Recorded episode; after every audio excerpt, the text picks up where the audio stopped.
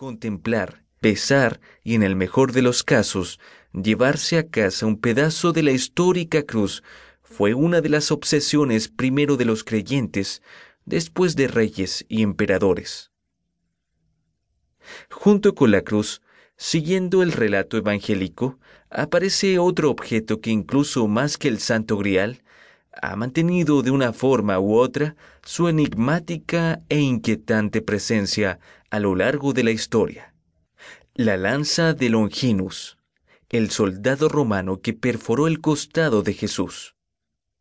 La verdadera cruz era una reliquia de sanación y protección, pero la lanza, de acuerdo a la leyenda, era para la guerra y la conquista.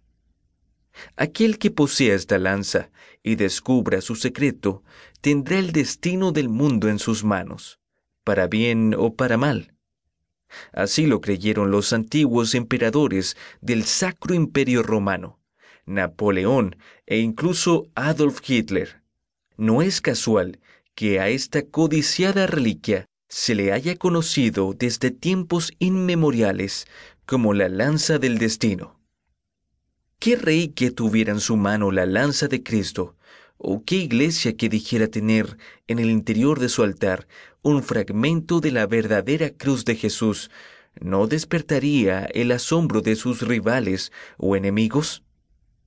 Lo mismo que con otras reliquias, como los huesos de los mártires, las vestimentas de los santos y otras que fueron motivo de intensas e infructuosas búsquedas como el Santo Grial o el Arca de la Alianza.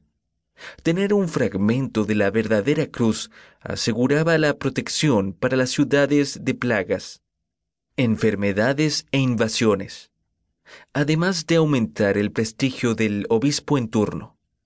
Y sobre la lanza del destino, que alguna vez estuvo en manos de grandes conquistadores como Carlo Magno y supuestamente Atila, su mitología en lugar de ir disminuyendo, fue expandiéndose incluso hasta el siglo XX. Hasta aquí la leyenda. El verdadero problema surge al apartar el mito y tratar de identificar cómo y cuándo aparecieron por primera vez estas dos reliquias en la historia. Y de ahí seguir su complicada historia de siglos, pasando de generación en generación, de mano en mano de reyes y papas, de creyentes a enemigos del cristianismo, cómo fueron perdidas y recuperadas, repartidas en fragmentos por todo el mundo y en ocasiones vueltas a reunir, alguna vez robadas y utilizadas como impresionante medio de propaganda. Incluso extraviadas y finalmente recuperadas y depositadas en los lugares donde hoy se veneran. Es posible que la cruz de Jesús haya sido encontrada 300 años después de su muerte y que sus fragmentos todavía puedan contemplarse en diversas iglesias del mundo. Se sabe con certeza que a mediados del siglo IV, sea 350 después de Cristo, una antiquísima cruz era venerada en Jerusalén y se utilizaba en la liturgia de la Semana Santa. La lanza apareció la siguiente centuria en la Basílica del Monte Sión, en Jerusalén.